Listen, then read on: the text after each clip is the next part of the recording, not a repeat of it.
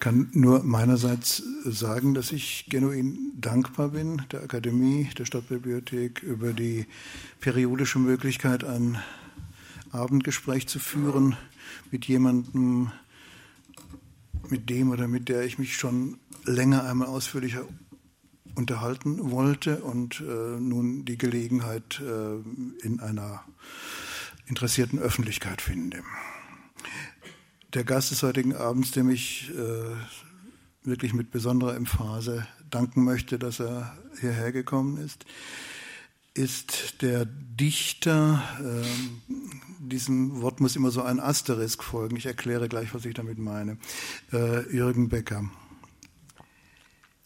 Er hat wie wenig andere in einer langen Reihe von auch zum Teil ineinandergreifenden kleineren, selten größeren Texten ein Territorium von Dichtung geschaffen oder bevölkert, das nicht äh, wie sonst die Öffentlichkeit, die überhaupt noch Literatur wahrnimmt, immer erwartet, vom Roman ausgeht. Was gibt es für neue Romane?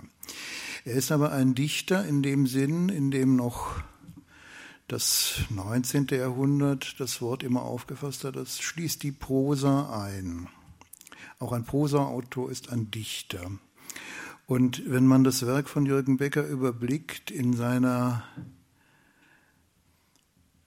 in seinem singulären Ineinander von Gedichten und kleiner Prosa, dann entsteht ein eigenartiges Kontinuum von Sprache und von Form, über das heute Abend äh, geredet werden soll. Die Emphase, äh, die das Wort Dichter hier trägt, scheint mir deshalb berechtigt, weil wenn man überhaupt heutzutage noch von Dichtern spricht, man automatisch Lyriker meint, was ja auch nicht falsch ist. Aber äh, der Begriff wäre zu erweitern, tief in die Prosa hinein. Und Jürgen Becker ist ein Autor, der par excellence, möchte ich sagen, diese dichterische Qualität äh, der Prosa immer wieder in seinen verschiedenen Werkformen demonstriert hat. Begonnen äh, hat das Ganze in den 60er Jahren mit Prosa-Büchern, deren Titel Felder, Phasen, Ränder, also das sind alles verschiedene Titel, nicht Göttergräber und Gelehrte, Felder, Phasen, Ränder, sondern es sind distinkte Titel, äh, deren Titel aber schon alle anzeigen, äh, dass hier ein gewisses sprödes, minimalistisches Programm entwickelt werden sollte es sind äh, avantgardistische Ursprünge. Und ich würde gerne mit der Frage beginnen, Herr Becker, ähm, wie sich nun nach all den Jahren dichterischer Arbeit der Blick auf diese äh, früheren äh, Werke ansieht. Lutz Seiler hat in seiner Büchner Laudatio äh, gegenüber so äh, der allgemeinen Ansicht, es gäbe hier einen Bruch oder eine, einen Paradigmenwechsel, gesagt, es gibt eine große Kontinuität. Würden Sie das auch so sehen im Hinblick auf diese äh, im Kursbuch zum Teil erschienenen, also eher sehr prononciert modernen Anfänge? Ja, was Lutz Seiler in dieser Laudatio anmerkte, das, äh, darüber habe ich mich gefreut, denn ähm, ein sehr viel jüngerer Autor, der aus einer ganz anderen literarischen Tradition kommt und auf eine ganz andere Weise, wie sagt man, sozialisiert worden ist, literarisch in der DDR, ähm, dass er einen offenbar sehr freien Blick hat auf zum Beispiel einen älteren Kollegen und seine, seine Entwicklung, seine literarische Entwicklung, als äh, hierzulande es oft der Fall ist. Ähm, denn rückblickend auf das, was seit Ende der 50er, Anfang der 60er Jahre so entstanden ist, sehe ich natürlich große Unterschiede in einzelnen Perioden meiner Arbeit. Und zugleich sehe ich doch eine permanente Kontinuität, ein Kontinuum, nicht was aus lauter Widersprüchen besteht, scheinbaren Gegensätzen. Aber ähm, so mittendrin hatte ich oft das Gefühl, nicht, ich bin ein anderer Autor geworden, nicht, aber äh, das, das täuscht. Ich, ich jetzt gerade im, im, Alter nicht, äh, fügen sich bei mir alle diese Widersprüche und Gegensätze doch zu einem komplexen Bild zusammen.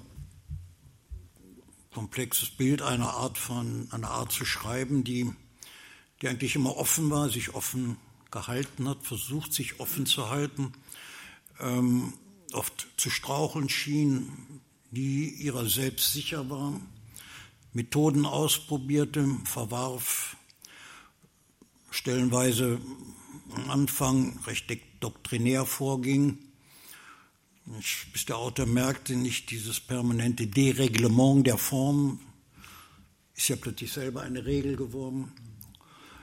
Das, was ähm, äh,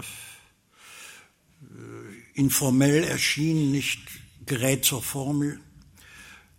Also immer mit diesen Widersprüchen, nicht die ich in meiner Arbeit und in mir selber entdeckte. Äh, daraus habe ich mich lösen können und müssen. Und nur jetzt so ein bisschen im Nachhinein gesagt und gesehen und von Ihnen danach befragt, äh, ist das schon, schon ein, ein, doch ein, ein Kontinuum. Nicht? Das Kontinuum auch einer literarischen Existenz, die äh, sich auf verschiedene Formen ja geäußert hat, in verschiedenen Berufen auch, die mit Literatur zu tun hatten. Und ähm, das klingt jetzt fast selbstzufrieden, nicht? Davon kann keine Rede sein. Nicht nur, ähm, um so von Ihnen danach befragt, nicht, äh, glaube ich, aber doch ein Bild zu sehen, nicht was. Äh, ein bisschen doch was von einer Collage noch an sich hat, aber von einem Landschaftsbild reden will, nicht, da kommen verschiedene Landschaften in einer Landschaft zusammen und die besteht dann aus, eben aus lauter Widersprüchen und Gleichzeitigkeiten. Landschaft finde ich sehr schön, denn mir kam jetzt gerade im Währenden ähm, der Gedanke, dass er die Titelfelder Ränder, äh, vielleicht sogar Phasen, wenn man an die des Mondes zum Beispiel denken wollte, äh, durchaus ähm, äh, etwas vorwegnehmen, was im äh, späteren Werk dann offensichtlicher wird, das große Interesse an äh, einer bestimmten Landschaft auch. Ach, das nicht, es war eher so mein das topografische Verhältnis, hm. was ich ja. zur Landschaft habe, also das Wahrnehmen von Orten, hm. das Wahrnehmen von Landschaften. Und das heißt zugleich immer das Wahrnehmen der eigenen Biografie, der Verlauf der Biografie, der Lebenslauf, der immer zusammenhing mit Orten, wechselnden Orten und den Landschaften um diese Orte herum. Und, und der Geschichte, die sich jeweils mit der Biografie, den Ort und der Landschaft verbindet. Nicht? Das ähm, ist bei mir auch so ein etwas komplexes Bild, nicht, äh, wenn wir von Landschaft reden oder wenn Sie mich danach fragen. Äh, es äh, ist für den äh, Leser doch zunächst einmal das Bild entstanden, dass sie eine Landschaft privilegiert haben, eben auch durch die biografische Verbindung mit ihr, eine Landschaft, die wir sonst nur äh, immer äh, aus dem Wetterbericht kennengelernt haben. Ich habe mich lange gefragt, äh, äh die Kölner Bucht, äh, das ist ein Begriff, den man aus der Wetterkarte kennt, den, dem aber äh, Jürgen Becker eine dichterische Realität gegeben hat. Vielleicht äh, darf ich äh, Ihnen jetzt äh, die Frage stellen oder die Bitte an Sie ähm, tun, dass Sie äh, uns ganz kurz diese Biografie auch in Ihren landschaftlichen Berührungen äh, erzählen mögen. Die Biografie ja. in der Topographie. Dann sitzen wir bis Mitternacht noch hier. Eine schöne Perspektive. Aber äh, nein, nein, so spannend will ich es gar nicht machen. Ähm, mm, nun gut, ich lebe in der Kölner Bucht, was immer das ist. Das ist ein, auch so eine topografische Bezeichnung einer Gegend, die dort beginnt, wo der Rhein aus dieser Schlucht der Gebirge, der Hügel um ihn herum verlässt und in eine Landschaft fließt, die tischflach ist. Im Westen noch die Ausläufer der Eifel und im Osten das Bergische Land. Das geht dann über in diese niederdeutsche Tiefebene, die bis dann nach Holland geht, hm. Kölner Bucht. Und äh, fragen Sie mich nicht nach Heimat, weil dieses Wort für mich sehr, sehr belastet ist, äh, aus der Kindheit her belastet. Hm. Nicht die Kindheit in der Heimat, das war immer zugleich auch schon, als Pimpf hatte man an der Heimatfront zu stehen. Nicht also ein für mich sehr belastetes Wort, aber ähm, ganz sicher, ähm, Heimat nicht, das, es gibt eine Art von Herkunft. Wo kommt man her? Und ähm, wo hat man die Kindheit erlebt? Und das waren die sieben Jahre in, in der Kölner Bucht, also im rechtsrheinischen Köln, wo ich meine Kindheit erlebte. 1932 und 1932 bis 1939 und äh, dann kurz vor Ausbruch des Krieges wurde mein Vater nach Mitteldeutschland, nach Thüringen, nach Erfurt versetzt. Und damit hörte diese Kölner Kindheit zunächst einmal auf. In Ferien ging es zwar immer wieder zurück zu den Großeltern, aber wir lebten dann in Thüringen bis 1947, also die Kriegszeit und die Nachkriegszeit war dann Mitteldeutschland, Thüringen bis 47. Das Fortgehen dort über einige Umwege, ganz freiwillig, und ähm, bis ich 1950 wieder ins Rheinland kam und wieder nach Köln und dort eigentlich geblieben bin, trotz ständiger Wohnungswechsel. In andere Städte, nach Frankfurt und Hamburg und Berlin und nach Rom, ähm, mit der Versuchung auch in anderen Städten zu bleiben mich immer gefragt, warum wohne ich nicht in Berlin? Weil ich eine sehr starke Nähe zu dieser Stadt habe oder zum Bord ins Norddeutsche hin, die Ostsee. Und, äh, aber dann doch immer wieder zurück nach Köln, in diese Kölner Umgebung, ins Bergische Land. Wir haben zwei Wohnsitze, einen im Bergischen Land und einen am rechtsrheinischen Köln. Das ist alles privat, aber zugleich ist es eben auch immer wieder ein Motiv beziehungsweise ein Impuls meines Schreibens diese, diese Orte, gerade jetzt auch diese Nähe da, das Rechtsrheinische ins Bergische Land, ist immer wieder motivstiftend gewesen. Nicht, das durchzieht x meiner Gedichte, in der Prosa, auch das neue Buch, was jetzt erscheint, nicht, ist ganz wieder von dieser Erfahrung einer Gegend, einer Umgebung bestimmt, die immer auch eine Erfahrung dieser Geschichte ist, der Erinnerung. Und ähm, deshalb ist so ein Lebenslauf, also überhaupt, wenn interessant, nur ähm, weil dich daran festmachen lässt, so das Bild einer Generation, das Bild einer Zeit, die diese Generation erfahren hat. Wir Kriegskinder, äh, Nachkriegskinder. Und je älter man wird, desto näher rückt die Kindheit, diese frühe Zeit. Und, und das bildet sich im Schreiben auch bei mir ab. äh, ich bin kein Autor, der über sehr viel Fantasie verfügt. Ich kann mir nicht viel so ausdenken an Geschichten, an Handlungen und so. Ich lebe von, eigentlich von der, aus der Erfahrung heraus, von dieser existenziellen Erfahrung. Und das ist der Tisch, an dem ich hier sitze, und das ist die Zugfahrt von Köln nach Stuttgart heute. Und ähm, sich durch einen Mangel an Landschaft auszeichnet, ähm, wenn man die Na gut, es, es muss mir nicht immer zu allem was einfallen, nicht? Aber jedenfalls äh, diese tägliche Erfahrung, nicht? Das ist letztendlich die Substanz. Äh, von der ich lebe und, ähm, und die dann auch immer wieder einen Impuls abgibt, nicht für ein Gedicht oder ein Prosastück oder was immer. Vielleicht, äh, wir haben darüber gesprochen, als Möglichkeit, vielleicht mögen Sie uns aus dem neuen Gedichtband ein, zwei Gedichte vorlesen? Ja, das will ich gern tun. So neu ist der Gedichtband auch schon nicht mehr. Das ist ja heute nach zwei Jahren, gut, nein, 2012 ja. ist er erschienen. Ist das ja schon wieder fast modernes Antiquariat. Ähm, aber es ist der letzte Gedichtband äh, und der eigentlich zwei Autoren hat. Es sind, äh, dieser Band ist versehen auch mit Bildern, mit Collagen, mit Landschaftscollagen von Rango Bohnem, der Malerin, mit der ich verheiratet bin. Und äh, es gibt zuvor, ich sehe vorne liegt auch noch so etwas, vier Bücher, die wir gemacht haben, wo ähm, die Bilder, diese Collagen, diese Landschaftscollagen für mich immer wieder Motive abgegeben haben, darüber zu schreiben. Nicht im interpretatorischen Sinne, sondern das Wahrnehmen einer Realität, die zu Hause an der Wand hängt als Bild. Das Bild reflektiert Landschaft und dem Vorbeigehen irgendwie dann auf einmal springt was über und es entsteht ein Gedicht, nicht? Und also so sind vier, hier sind fünf Bücher entstanden, in denen diese Bilder von Rangobona eine Rolle spielen und ähm, äh, den Autor dazu gebracht haben, einen Text zu schreiben.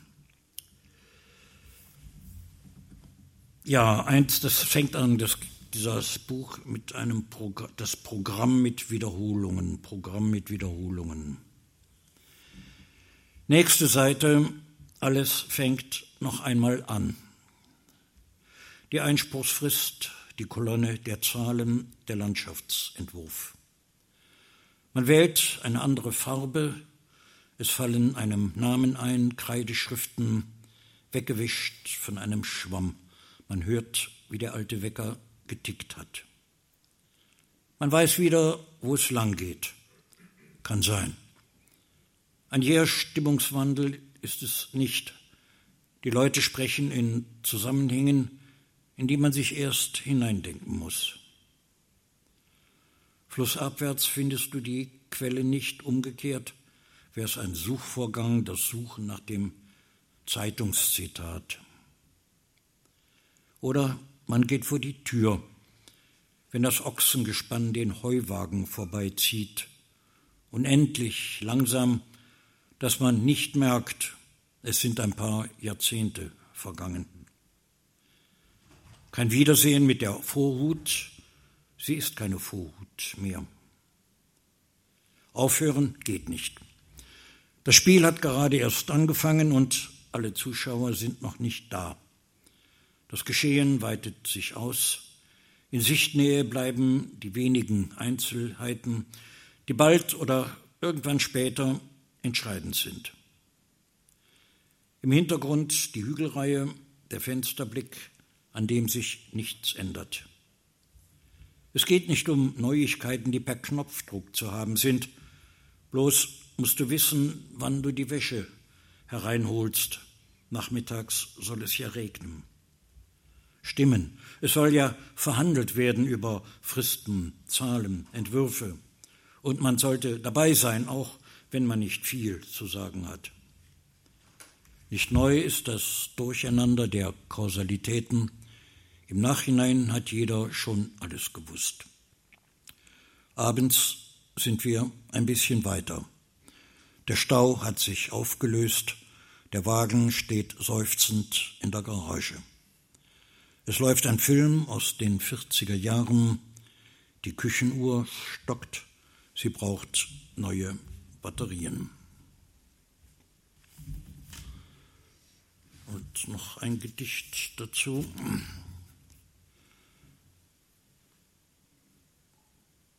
Der Garten im Februar. Noch eine Seite, wo man aufhören kann. Gleitende Arbeitszeit, aber der Stau reicht bis in die Spätausgabe und wir tasten uns weiter. Straßenschäden. Im Februarlicht kommt zögernd die Wahrheit zum Vorschein, die man längst kennt, wie Redensarten, Umleitungsschilder, zeitlose Mode. Umschichten, sagt der Gärtner und zeigt auf den Haufen Kompost. Unruhe geht von den Maulwürfen aus. Schief stehen Pfosten, die Wäschepfähle. Wandert die Wühlmaus dann ein in die Gänge, kannst du's vergessen, dein Plantagensystem. Rosenkohl hat noch Saison. Westwind, belgische Surrealisten. Die Fernsehköchin Hexel Chicory.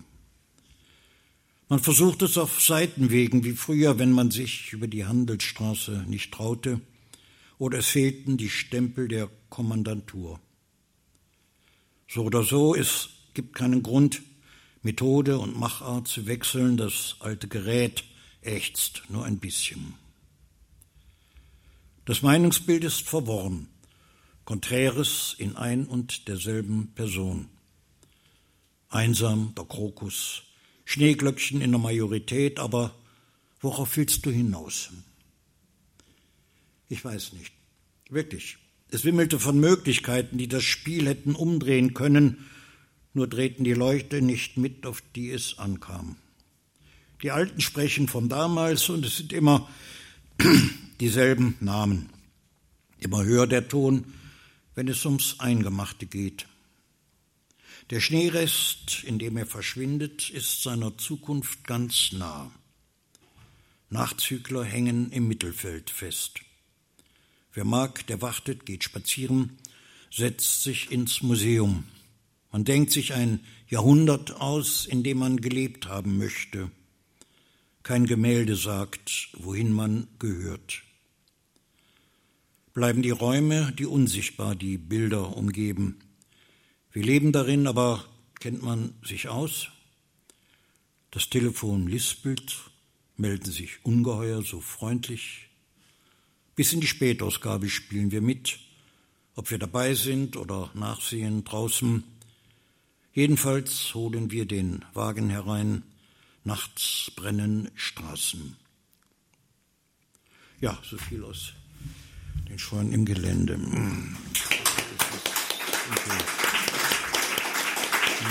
Danke. Haben Sie vielen Dank. Ich will versuchen, zwei oder drei Topoi aufzugreifen, die mir jetzt äh, in diesen Gedichten begegnet sind. Und es ist verblüffend, wie Gedichte, die ähm, sich so ins Unpathetische zurücknehmen, äh, doch äh, immer äh, es vermögen, Aussagen zu machen, in denen sich äh, gewisse Prinzipien zu verbergen scheinen. Also zunächst einmal die Zurückweisung, ähm, dass man das alles ordnen könnte. Ich weiß nicht. Hm. Also es ist eine, äh, äh, eine Konstatierung von, wie es einmal heißt, wimmelnden Möglichkeiten, von hm. denen dann einzig, ein, ein, einige übrig bleiben. Und auf der Entscheidungskraft dieser Einzelheiten, die Einzelheiten sind entscheidend, wird dann insistiert. Also Sie verzeihen, wenn ich einen komplexen äh, poetischen Zusammenhang jetzt so schlagwortartig zusammenfasse, aber ähm, ich finde es interessant, dass hier so doch so etwas wie en passant eine minimalistische Poetik formuliert wird. Die entscheidenden Einzelheiten, und zwar von Einzel die entscheidenden Einzelheiten, von denen man vorher nicht unbedingt gewusst hat, dass sie es sind, auf die es ankommt. Eingebettet in ein Kontinuum aus Fernsehen, Staumeldungen und äh, jener äh, Epoche, Epoche, in der man lebt, die man aber nicht begreift, wie es auch einmal heißt. Ja, sicher. Das ähm, ist natürlich auch die, die Erfahrung, die jeder von uns macht, durch aufgeklärte Menschen, die wir sind, medienbewusst und von Medien permanent informiert. Und ähm, nie war das Wissen, das man hat oder haben kann, so groß. Das vermehrt sich täglich. Nie waren die Kommunikationsmöglichkeiten so reich, so vielfältig, wie wir sie haben. Ähm, Twittern und all das. Jeder kann mit jedem zugleich verbunden sein, sich austauschen über dies und das nicht. Also ein ungeheurer Kommunikationsfluss und äh, schwindelerregend. Äh, nicht so, dass ich daran teilnehmen würde oder könnte. Im Gegenteil, bei mir äh, angesichts dieser Fülle von Informationsmöglichkeiten äh, wächst bei mir auch so der, der, das Misstrauen oder der Widerstand oder der Zweifel, zum Teil auch die Unkenntnis mit diesen Apparaturen so umzugehen, wie es die Enkel mir täglich vormachen. Aber das, äh, was will ich sagen? Ich äh,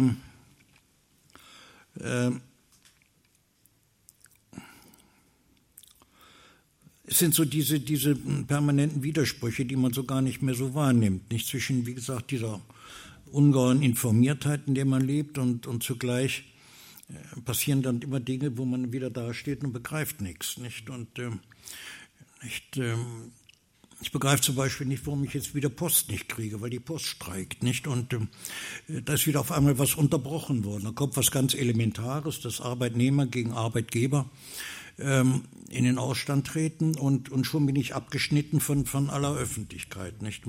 Den Vertrag hier mit dem Haus, den habe ich also heute bekommen, bloß weil die Post streikt, nicht? Und wenn ich nicht bekommen hätte, dann hätte ich eigentlich eine Konsequenz ziehen müssen. Ich habe keinen Vertrag, also komme ich nicht, nicht? Also ähm, lauter so, so idiotische Einzelheiten, die unseren Alltag bestimmen, voller Ungewissheit und Unsicherheit und, und zugleich wir wissen alles, wir können alles, wir machen alles. Und na gut, da wurstelt man sich so durch einerseits. Und zugleich, man hat alles in der Hand, wir sind die Strategen unseres Schicksals, unseres Lebens, äh, mit den Erfahrungen, die wir haben, mit den Möglichkeiten, die wir kennen. Äh, und dann bleibt für mich immer so ein Riesenrest von Unaufgeklärtheit, von Rätsel und Nichtwissen, von Angst auch, nicht vor etwas, was kommen kann. Äh, also nicht, das ist diese, diese, dieses un, diese, dieser dünne Boden, auf dem diese Gedichte daherkommen, nicht? Und wenn da so Gewissheiten ausgesprochen werden, das sind ja zum Teil Zitate, nicht? Das sind ja nicht die Sprache, die ich verwende, ist ja nicht so eine originär geschöpfte, poetische, reine Sprache, nicht? Es ist ja äh, zum Teil alles Zitatdeutsch, nicht?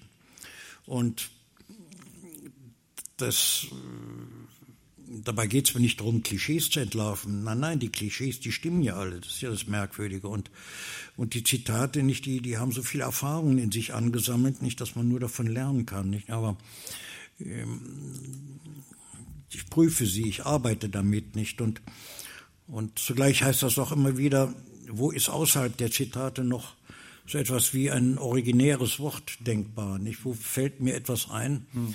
Was noch ein Wort, was ich noch nicht verwendet habe oder was für mich neu ist oder äh, wo etwas zwischen den Zitaten an Ritze bleibt, nicht? Wo das Unkraut von nicht gebrauchter Sprache hervorkommt, nicht? Hm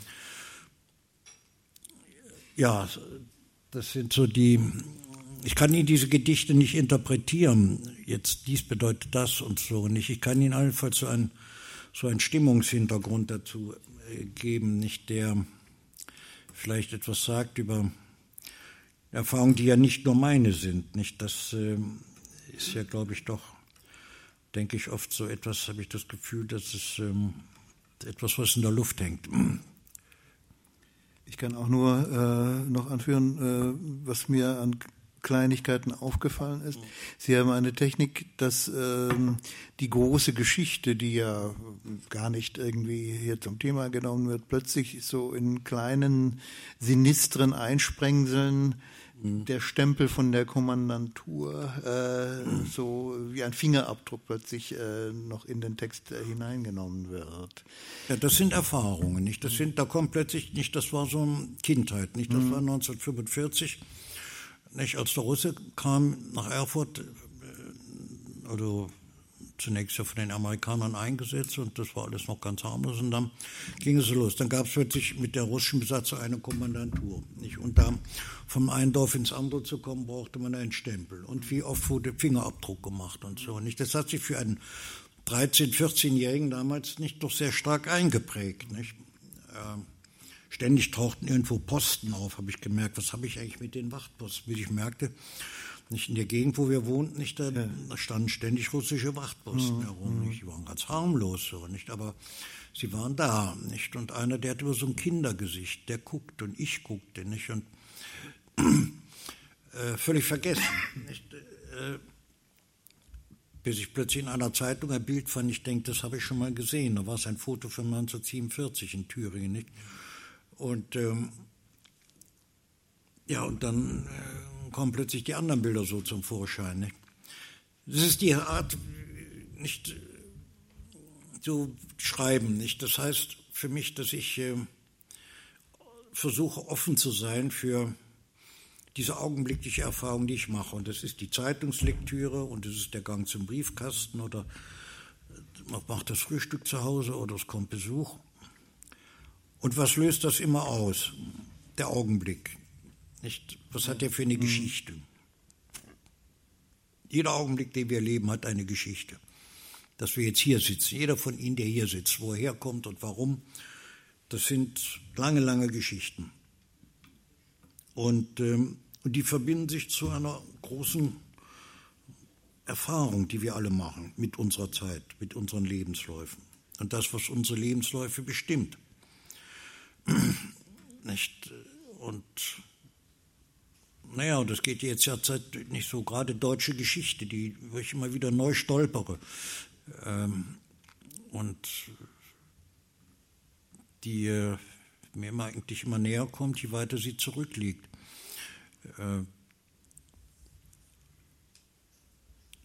also ich spreche über das, was, was immer in so Gedichte hineingeht, nicht was, äh, wenn Sie mich fragen würden, also was haben Sie eigentlich zu sagen, was ist Ihre, ich sage, ich habe nichts zu sagen, ich kann nur äh, von Motiven ausgehen, die, die mich plötzlich irritieren und äh, die zu einer Wortfolge führen. Und diese Wortfolge wird dann konterkariert durch einen anderen Satz und dieser Satz plötzlich erinnert sich an einen dritten und da kommt wieder eine Assoziation dazwischen. Und das ist ein ziemliches Durcheinander und aus diesem Durcheinander von fünf Sätzen, das so ein bisschen in Ordnung bringt, dass am Ende ein Gedicht entsteht. Zu Ihrer eigenen Überraschung. ähm, ja, manchmal bin ich dann auch selbst überrascht, nicht? Aber ähm, das muss ich dann zugeben. Ähm, wenn ich die schreibe, langweile ich mich ungeheuer. Dann weiß ich nicht, was ich tun soll. Ist nicht so, dass ich unter ständigem Schreibzwang stehen würde. Schreiben ist oft lästig, fürchterlich. Aber wenn ich nicht schreibe, dann langweile ich mich. Und, ähm, und den Vorgang, wie ich ihn eben beschrieben habe, der ist dann auch so, dass äh, er mich überrascht. Nicht? Und ähm, dann nur die Hoffnung, diese Überraschung weiterzugeben an Leser. Nicht, dass die, wenn sie dann so etwas lesen, ähm, mit dem Kopf schütteln oder nachdenklich werden oder wie immer jedenfalls ähm, die Überraschung des Autos vielleicht teilen können, was man mit der Sprache alles machen kann. Die Technik, die Sie geschildert haben und die auch in den vorgelesenen Gedichten eigentlich exemplifiziert wurde, scheint dann darin zu bestehen, dass man die Alltagseindrücke, so trivial sie scheinbar auch sein mögen, registriert und dann versucht, ihnen eine gewisse Durchlässigkeit äh, in Assoziationen hinein zu geben und dann dabei auf Überraschungen zu stoßen. Ja das mag sein. Ich meine, mir ist das nicht so bewusst, wie Sie sagen. Nicht, ähm, ich registriere nichts. Nicht, ich, ist ein Sieb alles, nicht und, und irgendwann stelle ich fest, oh, das ist ein riesiges Reservoir da, nicht und dann kann man darin fischen, nicht und es ist aber alles zum Teil auch unbrauchbar. Es ist ja nicht das. Ähm, Nein, nein, ich führe auch nicht Buch und auch kein mhm. Tagebuch und ich lege auch keine Karteikarten, keine Zettel an mhm. und so nicht. Ähm, Registrieren es ist ein Wahrnehmen, das heißt, äh, nein, eine äh, Substanz bildet sich, nicht einfach äh, die Substanz, die aus Erlebtem, aus Erfahrenem besteht, Wahrnehmungen und so nicht und ich kann das nicht entscheiden, von alleine plötzlich merkt, es schreibt etwas mhm. in mir. Da ist etwas, was, was da wieder sich hervortraut. Nicht so, wenn man auf eine Wiese guckt und plötzlich, dann ist der Maulwurf, da ist er, da ist er wieder, nicht da kommt er, nicht so. Nicht so ist das auch so. Das Innere, nicht dieses innere, die innere Ebene, die aus Schweigen besteht, nicht auf einmal, nicht, da ist doch der Maulwurf wieder da, nicht? Und der, nicht, der arbeitet nicht? Und dann, dann lasse ich ihn arbeiten nicht? Und dann in der Hoffnung, dass nicht die, Mühl, die Wühlmäuse eben nachfolgen, dann, dann wäre die Plantage äh, unmöglich geworden, wenn ich das richtig verstehe. Die Wühlmäuse gehen immer in die Löcher, in die Gänge rein, in die Höhlen, die die Maulwürfe ihnen vorgearbeitet ja. haben. Mhm. Deshalb sind Wühlmäuse nicht das sind sozusagen, wenn die Maulwürfe die Autoren sind, sind die Wühlmäuse die Kritiker. Ich verstehe. Und wenn diese auftauchen, die äh, kann der Gärtner nur kapitulieren. Nicht, die dann hinterherkommen, nicht und so. ich, ich, meinte vorher auch, äh, als ich registrieren äh, sagte, nicht äh, das im Sinne eines, eines Chronisten, der das alles festhält, sondern im fast sensorischen Sinn, also dass ein, ja. ein Eindruck äh, aus, den, aus den Fernsehnachrichten äh, ja. zustößt und ja. ein seltsames Vibrato auslösen. Ja. Sie sagten noch, und das finde ich auch sehr interessant, dass Sie äh, keineswegs versuchten, irgendwie sprachlich originell zu sein, sondern äh, vor allem mit den angeschwemmten, angeflogenen Sprachfetzen, mhm. die vorliegen, arbeiten. Aber es gelingt ihnen dann ähm, mit wenigen äh, solcher Formeln auch eine große wiederum Widersprüchlichkeit zu schaffen. Ich dachte, dass vorher bei dem äh, so mit äh, geschwemmten Satz, nichts ändert sich. Das bezieht sich auf eine, äh, einen Kontur der Landschaft, aber dieses Nichts ändert sich ist ja auch so eine äh, Alltagsweisheit, die man äh, gerne hört und es hat eine, eine wunderbare Seite, keine Angst. Nichts ändert sich und eine fürchterliche Seite, um Gottes Willen, nichts ändert sich. Es gibt so Sätze, die, die können eine ganze Menge bedeuten. Ja. Hm. Nichts ändert sich, denn ähm, Ich meine, die Phasen haben wir natürlich auch durchlebt, nicht? Literatur, ein Medium der Veränderung. Hm. Nicht? So bin ich eigentlich auch mit erzogen worden, auch. Dass die Literatur eine Aufgabe hat und gesellschaftlich Von der Literatur, nicht? Mhm. Äh, obwohl, jetzt muss ich Acht geben, dass ich, äh,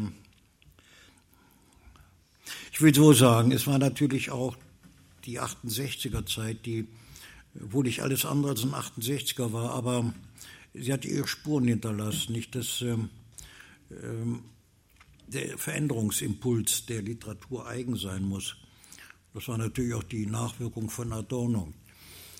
Nicht, der erschien mir ja auch äußerst verführerisch, dieser Gedanke, dass Literatur imstande sei, etwas zu verändern wenn nicht konkret, aber doch irgendwie Sickerwirkung oder so, nicht? Also, es ist eine Utopie, die immer wieder auftaucht, seit der Aufklärung bis hin, ja, Brecht und so nicht. Also diese Utopie, dass Literatur die Kraft haben könnte, etwas zu verändern. Wie viel Utopie natürlich undenkbar, nicht? Und äh, vielleicht auch gar nicht erstrebenswert. Zugleich aber auch nicht, und das ist ja auch mal die literarische Einsicht, nicht, dass sich eben nichts ändert. Und hier konkret ein bestimmtes Landschaftsbild aus dem Fenster und da ist es fast erleichternd. Ich habe es ja hier in Stuttgart gesehen, ein paar Jahre nicht hier und sehe, was hat sich, wo kann man hier sagen, nichts ändert sich, um Gottes Willen. Hier dieses Stadtbild ist ja, ähm, also manchmal ist es erleichternd zu sehen, ein Stück Landschaft zu sehen, wo man sagt, nichts ändert sich. Dieser Wald ist immer noch da. Obwohl man weiß, dass eigentlich doch wieder Interessenten da sind, die das dann eine Siedlung hinzubauen oder so. Nicht? Äh, also das schlechte Gewissen, wenn man sagt, nichts ändert sich, wo sich eigentlich so viel ändern müsste. Dann aber auch wieder das Erleichternde, dass sich endlich einmal nichts ändert, dass es Dinge gibt, die noch bleiben, geblieben sind. Ähm, so wie man im Innern ja auch diese Widersprüche austrägt, nicht, dass man denkt, es, es muss sich ja was ändern, nicht, so geht das nicht weiter und zugleich, oh Gott, nicht, es bleibt denn gar nichts mehr, kein Stein mehr auf dem anderen, nicht, also die konservativen Strukturen, die man so in sich hat, nicht, die doch, ähm, also bei mir jedenfalls sehr stark nicht immer wieder sich gegen alle Veränderungen wehren möchten. Äh, na gut, also nicht, das ist dann in so einem Satz drin, nichts ändert sich, nicht? Das ähm, ein, ein Satz mit mehreren Stockwerken, nicht mit mehreren ja. Ebenen. Könnte es sein, also das ist jetzt ein bisschen äh, theoretisch abgehoben, ein bisschen spekulativ, aber könnte es sein, dass ähm, diese Erfahrung, dass dieser Aufbruchsimpuls der 68er und dieses Änderungspathos, äh, dass dessen schließlich historisches Versiegen und äh, Versanden auch ein bisschen einhergeht mit dem Misstrauen gegen die große Form, den großen Roman oder das interventionistische Theaterstück oder das spektakuläre Gedicht. Denn man könnte ja das, was Sie äh, so wenn ich das als Leser sagen darf, wunderbarerweise seit Jahrzehnten machen, seit langen Jahrzehnten ja als eine Parade der kleinen Formen beschreiben, vielleicht mit ganz wenigen Ausnahmen. Ja. Ist das, äh, ist das eine, ähm, gab es irgendwann mal so etwas wie ein, ein ja, Entschluss oder eine Einwilligung äh, in diese, diese kleine, marginale, vielleicht sogar minimale Form? Ich kann nichts anderes. Das ist ich, auf einer ähm, Ebene wie das Bekenntnis, dass man keine Fantasie hat. Das, äh nee, ich äh, irgendwie, man lernt ja auch, was man kann oder was man nicht kann, nicht? Und ähm, ähm, und mir war eigentlich immer klar, dass ich also kein, kein Romancier bin. Ich kann keine Romane schreiben, keine Handlungen erfinden, keine Plots. Eine Zeit lang hatte ich vor vielen Jahren noch ein gewisses Misstrauen dagegen, das hat aber auch mehr mit Ideologie zu tun. Nicht? Die Krise des Romans oder das Ende des Bürgertums. Und mit dem Ende des Bürgertums ist auch das Ende dieser literarischen Ausdrucksform dieses Bürgertums gegeben. Aber das, wie gesagt, das, das war so, so eine bestimmte Ideologie. Romane werden hier geschrieben, es gibt wunderbare Romane, ich lese die auch sehr gerne. Aber ich weiß genau, was kann ich nicht. Ich habe einen Roman geschrieben, der ist 1999 erschienen, aus der Geschichte der Trennungen. Und das ist richtig ein Roman. Also nicht so eine Mischung, nicht, sondern ein Roman. Und äh, es wird aber auch nur bei diesem einen Roman bleiben. Und der hat damit zu tun, nicht dass äh, das war eine Reaktion auf, auf das Jahr 1989, 1990, ähm, nicht die politischen Veränderungen Deutschland, die Einheit und damit die, ähm, die Wirkung auf den, die Person, die in diesem Buch die Rolle spielt, das Wiederentdecken einer Kindheit, die verschwunden schien, in der Ostzone geblieben und ähm, das Wiederentdecken einer Geschichte, die vergessen war. So, das hat also dabei einen Stoff gegeben, ein biografischer Stoff, der hat zu einem Roman geführt. Und ähm, was wollte ich jetzt sagen? Ich bin, also ich kann nicht. Ich bin kein, kein Autor, der äh, so die, die Großformate,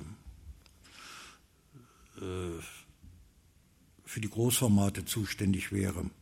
Obwohl ich beim Gedichte schreiben, Gedicht ist ja an sich so eine handtellergroße Angelegenheit, ähm, nicht, da ja, widerspreche ich mir nicht, dass, weil es Gedichte gibt, die sind 100 Seiten lang. Nicht? Das Gedicht von der wiedervereinigten Landschaft das ist ein einziges Gedicht, ein einziges Buch ist das. Nicht? Ähm, aber da geht es mir nicht um große Formen, sondern um, um, um ein kontinuierliches Sprechen, ein poetisches Sprechen, nicht in das eben eingehen alle Erfahrungen und Erinnerungen und Augenblickswahrnehmungen. Und das setzt sich so fort, bis es nicht, bis es irgendwie zu einem Ende kommt. Es geht nicht darum, einen großen Rahmen auszufüllen, der vorgegeben wäre. Mhm. Nicht? Und, ähm, und zugleich gibt es die Reaktion darauf, dass mir einfach da nur noch einzelne Sätze einfallen. Nicht, dass ein dickes Buch entsteht mit von 300 Seiten, es besteht aber nur aus einzelnen Sätzen, die scheinbar alle keinen, keinen Zusammenhang haben, nicht wenig, wenig in Verbindung miteinander stehen. Äh, das ist, man kann sich nicht die, man kann sich Nein, was will ich sagen? Ich, äh, ich kann mich nicht entscheiden für eine bestimmte Form, sage ich schreibe ein Theaterstück mhm. oder einen Roman oder etwas, sondern ich kann nur das, was, wo ich merke, es ist in mir drin, es schreibt in mir, es führt zu einem Gedicht oder zu einem Prosastück. Ich, äh, selbst wenn ich, wenn ich, wenn es mich reizen würde, mal einen richtigen großen Gesellschaftsroman zu schreiben, einen mondänen Roman, nicht in der Côte d'Azur spielt, nicht und, und zugleich in London und so. Oder, ähm, ich, ich könnte es gar nicht. Ne? Es ist ähm, nicht meine, ich bin nicht dafür geboren. Da bin ich Fatalist, nicht? Das, ich denke, jeder Autor, und darauf kommt es auch an, dass jeder Autor das rausfindet, mhm. dass er nach Maßgabe seiner Möglichkeiten schreibt, nach Maßgabe dessen, was, was er kann, was seine Begabung ist. Und ähm, da kann auch nichts schiefgehen. Nicht? Dann, dann finden nicht diese Verrenkungen statt. Nicht? Also man muss wissen, was man kann und danach hat man sich zu Bei manchen von Ihren Texten äh, hat man das Gefühl, dass dieses Oder, das Sie gerade gebraucht haben, ich schreibe Gedichte oder kleine Prosa, sich so ein bisschen aufzulösen beginnt und dass man in die Nähe dessen kommt, was als literarische Form so in Frankreich im 19. Jahrhundert entwickelt worden ist, das Poème en prose, das mhm. Prosagedicht, was ja in der französischen Lyrik noch ein langes Nachleben hatte. Würden Sie äh, einige zumindest Ihrer Texte äh, mit dieser mhm. Kategorie in Verbindung bringen? Ja, doch, das hat. Äh, ich habe natürlich auch von Einflüssen gelebt, nicht von Anregungen, die von außen gekommen sind. Und äh, da hat die französische Poesie eine Zeit lang eine Rolle gespielt. Weniger im Original, so gut Französisch kann ich nicht, aber es gab ja auch gute Übersetzungen. Und äh, der französische Surrealismus nicht, war für mich eine Zeit lang sehr wichtig und eben solche Autoren wie René Char und äh, Henri Michaud, die diese schöne Form äh, er nicht erfunden hat, aber doch sehr, sehr schön demonstrierten, nicht das Poem, das Prosagedicht, nicht? Äh, diese Mischung aus äh, einer, ja, diese poetische Seele darin, nicht? Und diese leichtfüßige Erzählweise dabei. Gerade Michaud hatte da ganz zauberhafte Stücke geschrieben. Und, ähm, aber das können eigentlich auch nur die Franzosen. Nicht, im, Im Deutschen gibt es da eigentlich keine richtigen, wenig überzeugende Beispiele. Und auch mir, weil ich ein wenig in diesem Fahrwasser war, merkte ich, das reicht gerade mal für ein Buch. Nicht dieser Einfluss, dass ich äh, eine poetische Wahrnehmungsweise versuche mit, mit, mit erzählerischen auf einen erzählerischen Weg zu bringen. Nicht? Das, ähm, äh, das sind ähm, Berührungen, nicht die, die eine Weile äh, ganz fruchtbar sind, aber dann hören sie auch wieder auf, nicht? Und, und man verändert sich weiter. Man muss wissen, dass man nie alleine schreibt, nicht? Dass immer irgendein anderer Autor oder viele Autoren im Kopf, man hat die mitschreiben. Und ähm, das ist kein nicht, dass das oft einem bewusst wäre, nicht, aber äh, oft ist es nur eine Geste oder eine Haltung oder eine Sprechweise, eine Melodie, nicht die da plötzlich sich einschleicht, die man spürt und, ähm, äh, und der man auch folgen kann.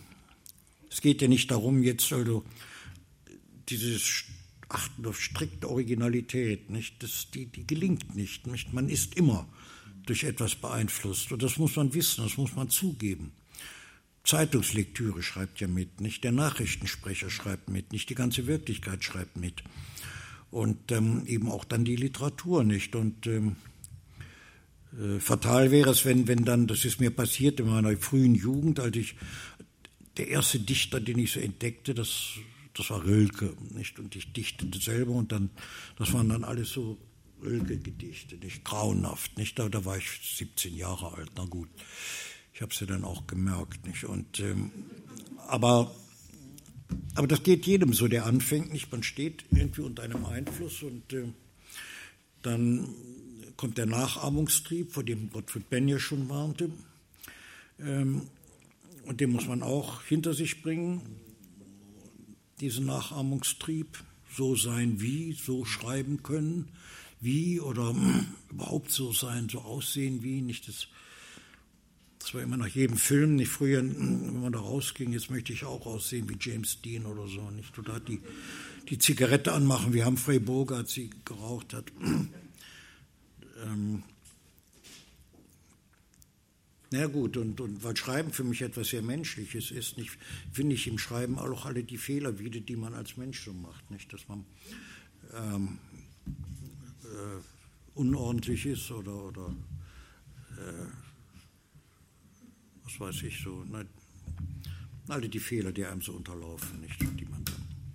Das gehört dann zu dem Gewebe aus Erfahrungen, Erinnerungen, Augenblickswahrnehmungen, ja. was Sie vorher evoziert haben. Ja.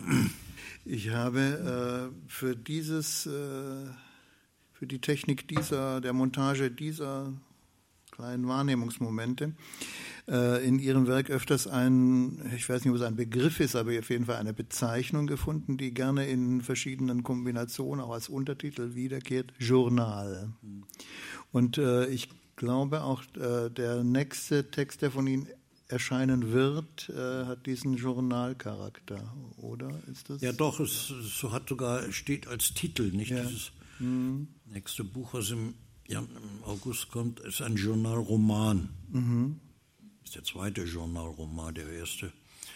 Das war Schnee in den Ardennen.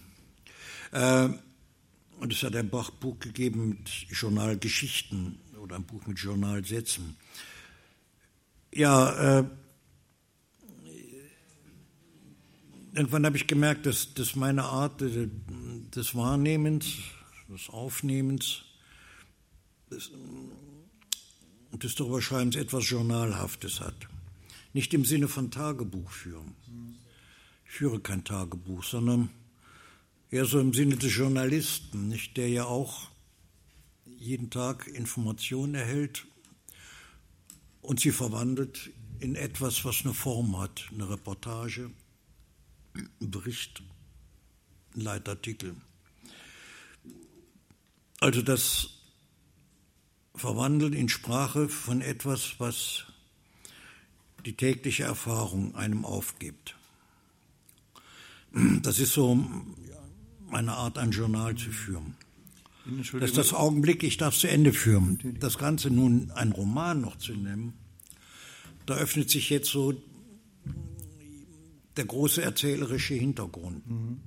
Das Momentane, das Augenblickliche ist ja oft Anlass, Vergangenes zu vergegenwärtigen. Wie vorhin sagte, jeder Augenblick hat seine Geschichte. Nicht? Die Wahrnehmung des Augenblicks heißt, nicht auf die Spur der Geschichte zu kommen. Hier kommt das Erzählerische hinzu. Und das ist dann sozusagen im Begriff des Romans, der Fiktion auch, weil nicht alles selber erlebt ist. Manchmal fällt einem ja auch nur was ein, was, was man sich ausgedacht hat, wo die Imagination hinzukommt. Die habe ich bisher eigentlich vergessen zu erwähnen. Imagination spielt ja natürlich eine Rolle beim Schreiben. Ähm, also das verbindet sich unter diesem Begriff Journal, Roman. Und das ist Pardon. auch dann biografisch grundiert? Ja, in diesem neuen Buch ist es wieder ein Mann namens Jörn, Jörn Winter, der taucht bei mir seit einigen Jahren auf, also in früheren Büchern ist er der Protagonist und äh, na gut, alter Ego könnte man sagen, ist das, äh, um die eigene Autobiografie sozusagen in etwas anderes zu verwandeln. Oder er ist der Korrespondent, der mir die Geschichten erzählt, die er so erlebt hat als Kind oder heute und wie die Zusammenhänge sind. Also Jörn Winters Biografie, nicht die natürlich den Spuren des Verfassers folgt. Das ist in diesem Buch auch ausdrücklich ihm aufgegeben. Eigenständige Person, aber doch äh, innerhalb dieses äh, biografischen Systems des Verfassers nicht, da ist er eingefangen. Ja, und das ist, ist dann das ein neues Buch, nicht, das eben ein Journalroman ist und äh, ich habe Sie vorher so äh, unhöflicherweise zu unterbrechen Ja, vor mir liegen die, die ja, Fahnen sogar, die Korrekturfahnen, die habe ich schon. Sehr schön. Sie, äh, werden Sie uns etwas aus diesem In ja, vorlesen? ich darf, lese ich in fünf Minuten ich wollte nur noch, vor. Ja, ich wollte nur noch sagen, äh, dass ich Sie deswegen zu unterbrechen versucht habe, weil ähm, mir eine Formulierung, die Sie gebraucht haben, so denkwürdig erschien. Sie sprachen davon ganz äh, beiläufig, dass bestimmte äh, Alltagseindrücke einem etwas aufgeben. Mhm. Als ob es dann doch so etwas wie, ich will jetzt nicht sagen eine Chronistenpflicht, aber eine, eine, eine sozusagen eine Verarbeitungspflicht oder eine Beschäftigungspflicht des Dichters gäbe, wenn bestimmte Eindrücke ihn streifen. Also ist das das Metier des Poeten, dass er auf so etwas zu reagieren hat? Ja, das ist der Preuße in mir, nicht der mich in die Pflicht nimmt, nicht und wo ich eigentlich ein ungeheuer fauler Mensch bin und ähm, und eigentlich ganz glücklich bin, wenn ich nichts tue, für eine Weile. Äh, eben dann diese Pflicht, ja, man, man sich in die Pflicht nimmt und ähm, so wie Schiller dem Goethe auch mal sagte, man muss seine Musen auch schon mal kommandieren, sie lassen sich kommandieren. Ähm, Also, nein, nein, man muss sich schon, schon, schon manchmal sehr zusammennehmen, nicht? Und, äh, ähm, und auch um dieses Durcheinander wieder auf, auf den Begriff zu bringen. Ja, ich gut, ich kann noch fünf Minuten. Journalroman. Und äh, was wird er für einen Titel haben? Jetzt die Gegend damals.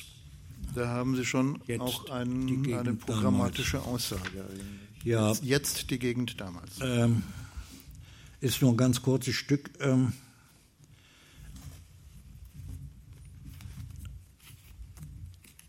da hat Jörn ja, ähm,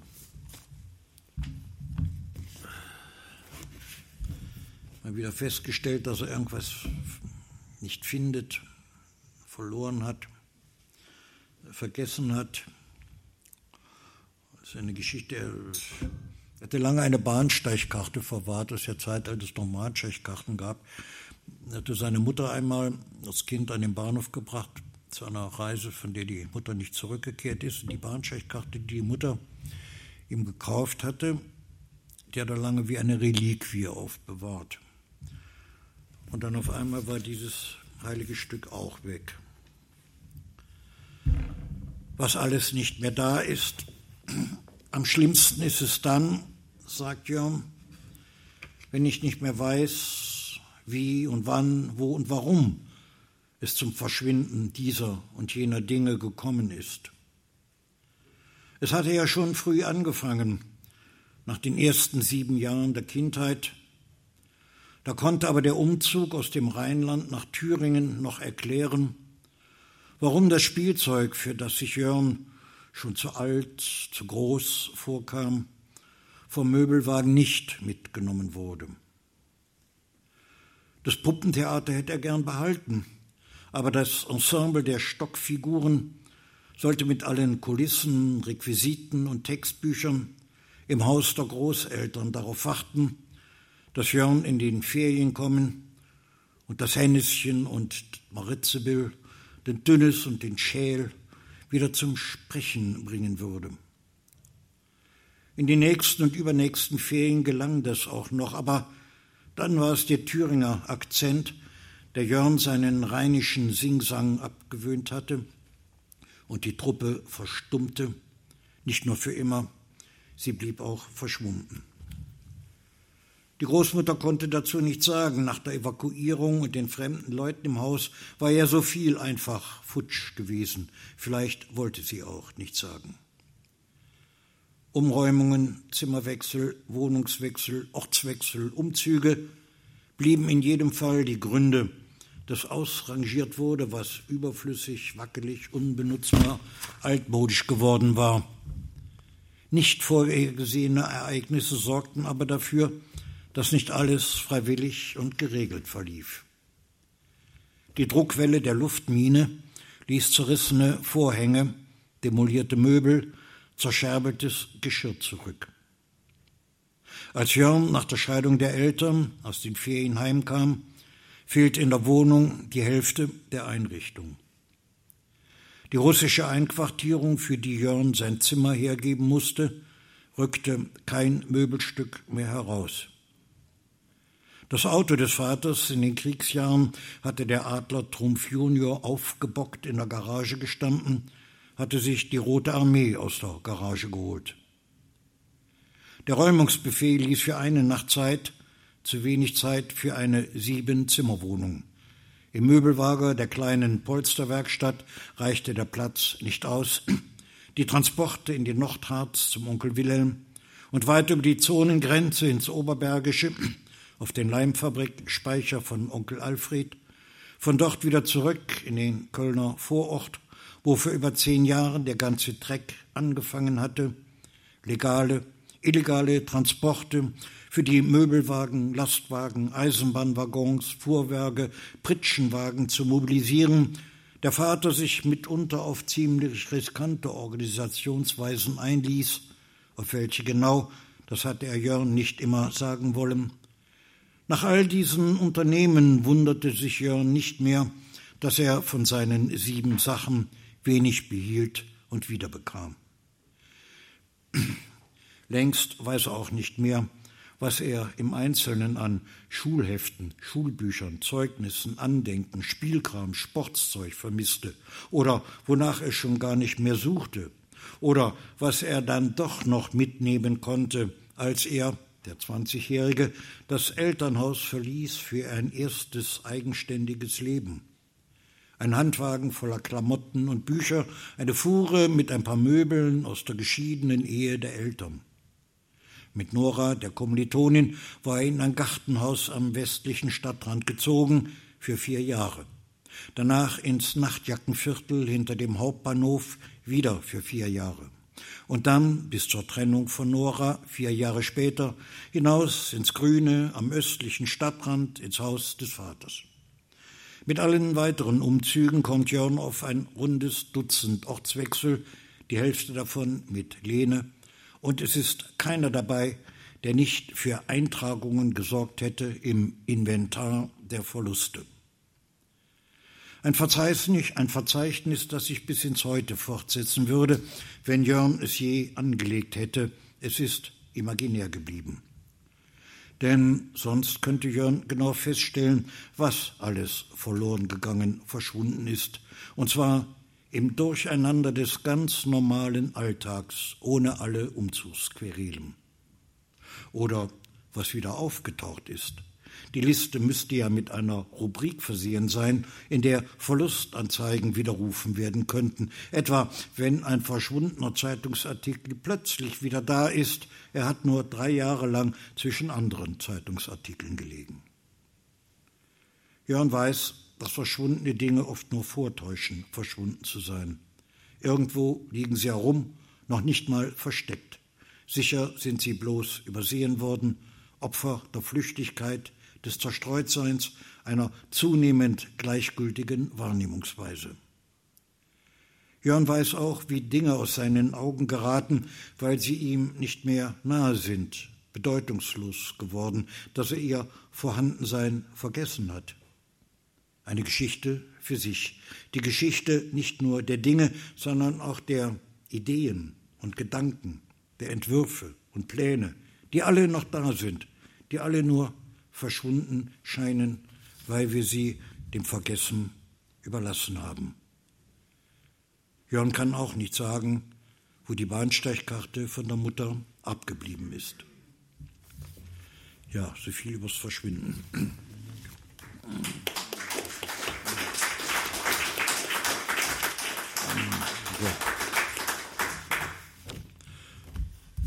Das Inventar der Verluste, die Erinnerung an die verschwundenen sieben Sachen, das ist ein Zug, der, glaube ich, durch ihre ganze Dichtung hindurchgeht. Ähm, in der Regel kühl, also auch mit dem Hintergrund, es ist nicht nur so, dass wir eben die Dinge dem Vergessen preisgeben, wir müssen auch eine gewisse Selektivität der Erinnerung. Ja. Ich denke, es geht mir doch wohl nicht alleine so, nicht? Also dieses Verschwinden und Wiederfinden und so weiter. Äh, die Unzuverlässigkeit des Verschwindens, dass die Dinge sich manchmal nur verschwunden stellen. Das ist das, ist das Tückische, nicht? Das, äh, ja, ja. Vielen Dank äh, für diese äh, proleptische Lesung, also aus einem noch nicht äh, erschienenen Werk um der Erinnerung an diesem Ort hier noch ein wenig äh, jetzt wieder auf die Sprünge zu helfen, äh, darf ich äh, an eine Tatsache erinnern. Wir sind jetzt zwar nicht im Max-Bense-Saal gelandet, sondern haben das Privileg dieses schöneren Austragungsortes hier oben. Aber der erste Text von Jürgen Becker, Phasen, ist erschienen mit einer Einleitung von Max Bense. Max Bense, ja.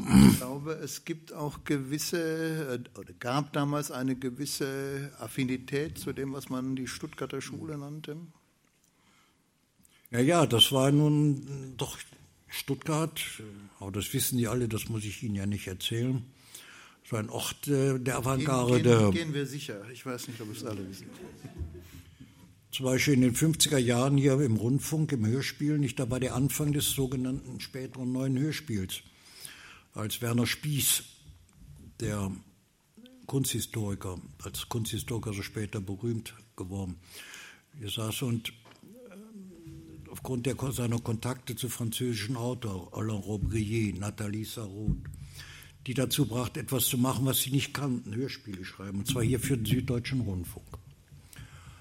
Ähm, da gab es eine ganze Reihe von, ähm, das waren ganz andere Hörspiele als die, die, die, die wir, die unsere Autoren schrieben. Das war mal so eine interessante kurze Phase. Überhaupt Süddeutscher Rundfunk, nicht Alfred Anders mit seinem Redaktion Radio Essay. Ähm, mit einem Redakteur namens Enzensberger, dem folgte ein Redakteur namens Helmut Heißenbüttel. Und äh, mit Sendungen nicht Arne Schmidt und so. Und dann in der Nachbarschaft eben Max Bense, der einen Lehrstuhl hatte hier für Philosophie, der ein Naturwissenschaftler, aber der eigentlich der Literatur sehr nahe stand und ein neues Denken einführte in das Schreiben und im Grunde genommen vorweggenommen hat, so das Computerdenken in der Literatur. Er sagte mir damals, schafft ihr einen Computerarm. Ich wusste gar nicht, was das ist, ein Wort. Ähm, und Max Bense und das, was die Frankfurter Schule war, äh, die, die Stuttgarter Schule war, nicht? Dazu gehörte Reinhard Döhl, Ludwig Harich, solche Autoren, die Bense in seiner Reihe Rot, das war eine Schriftenreihe, veröffentlichte. Außerdem gab er die Zeitschrift Augenblick heraus, eine wahrhaft avantgardistische Zeitschrift damals.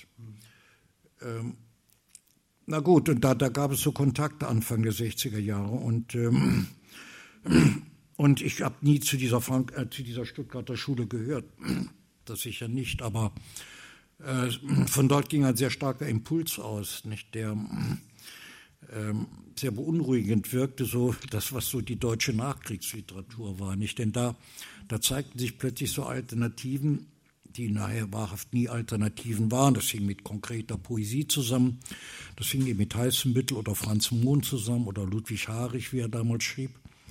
Äh, das äh, ist ein Gegenbild zu dem, was, was auch durch Gruppe 47 vermittelt wurde, obwohl sich das nachher ein bisschen natürlich auch im, miteinander verschmolz, seit Heinrich äh, Helmut Heißenbüttel selber dann als erster Autor dieser neuen Schreibweise zur Gruppe 47 kam. Äh, ja, wie komme ich drauf? Sie fragen mich danach. Das sind so anekdotische äh, Geschichten jetzt, nicht? Aber äh, kleine aber davon, vor der Erinnerung nicht, und ihren äh, Assoziationen. Ich auch damals diese jungen äh, Stuttgarter Architekten, Kammerer, Benisch, nicht Gutbrot und so, nicht ich alle in Berlin in der Akademie erst kennenlernte, nicht, aber nicht aus, aus ähm, Stuttgart, da kamen da so Impulse, nicht Musik auch und so, Hörspielen. Das war alles sehr interessant. Und hat mit meiner Geschichte ein bisschen natürlich zu tun, ähm, der Kontakt mit Max Bense. Ich habe nie so richtig verstanden, deshalb, ähm, er war nur eine faszinierende Figur, nicht, die auf einmal so Räume öffnete, die man so nicht kannte, nicht, und äh, aber wie gesagt, das muss ich Stuttgarter nicht erzählen, denn die wissen das ja alles nicht. Äh, tun wir mal so, als ob es nicht nötig wäre. Ja, wieso? Ist das hier keine. Gibt es hier keine Max-Bense-Gasse? ich weiß nicht, aber äh, sollte äh, Ihnen aufgrund Ihrer langen äh, textuellen Erfahrung ja klar sein, wie, wie lückenhaft das Geflecht der Erinnerungen äh, sein kann. Und ich glaube, das äh, mag für Stuttgart in diesem Punkt gelten. Also ist äh, die äh, Stadtbibliothek, Stadtbibliothek kann man doch mal doch mal was machen. Die, die, die Stuttgarter literarische Vergangenheit, 50er, 60er ja, Jahre. Ja. Das ist ein Stück Literaturgeschichte. Unbedingt. Das ist also wirklich nichts Regionales gewesen. Es hat einem mhm. damals einen starken Einfluss gehabt. Nicht? Das ging auch vor der ganzen 68er Zeit und so, nicht was da an literarischen Ideen und so weiter nicht. Ähm, ich Max Bense war alles andere als ein 68er nicht, aber dieser Veränderungsimpuls, mhm. der war in der Literatur längst damals schon gedacht. Literatur, nicht auch die sprachlichen Veränderungen. Benz hat ganz tolle Texte geschrieben, nicht mit ganz interessanten grammatischen Operationen, mhm. Eingriffe in die Sprache und so. Nicht also Literatur soll nicht verändern. Literatur verändert sich erstmal selber, indem sie sich selbst in Frage stellt als Medium von Erkenntnis und so. Nicht also da finde ich hier äh, nicht und das alles in diesem größeren Kontext auch nicht also mit Radioessay und Heißenbüttel und äh, und so also da, da, da ist hier ein, wirklich in, in Stuttgart Literaturgeschichte gemacht worden. Sollte es anwesende Stuttgarter geben, denen das alles nicht ganz so geläufig ist, wie Herr Becker es voraussetzt, dann sollten Sie Ihre Hausaufgaben machen. Ja, nun, ich bin da jetzt, also nicht, dass ich das alles genau wüsste. Nicht, ich war zweimal in Stuttgart in der Zeit und, ja. oder dreimal, aber ähm, ich habe das ja auch nur von außen mitbekommen und äh, habe das. Äh, naja, gut, so geht's. Das, wir sind jetzt sozusagen in eine kleine öffentlich-private im Jahr 2015. Nicht? Und das ist ein großes Erschrecken ja. äh, über dieses rasende Vergehen äh, von, von Zeit, die äh, die natürlich nicht vergangen ist. Sie ist da, sie ist vorhanden, nicht, aber dennoch nicht. Es, hm. ich würde jeder um mit seiner Zeit, wie er kam.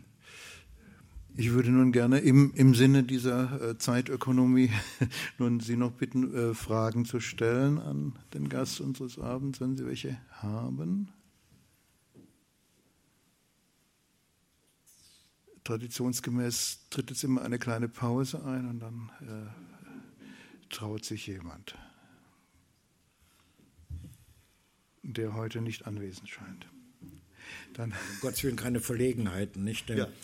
Nein, es ist äh, einfach äh, ein, äh, eine, eine Option, äh, die ich aus Gründen der Podiumshöflichkeit äh, ins Publikum weitergegeben habe.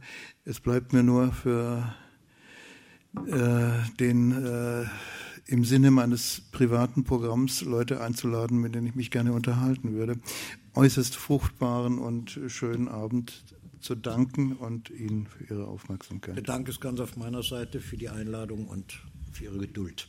Danke. Danke.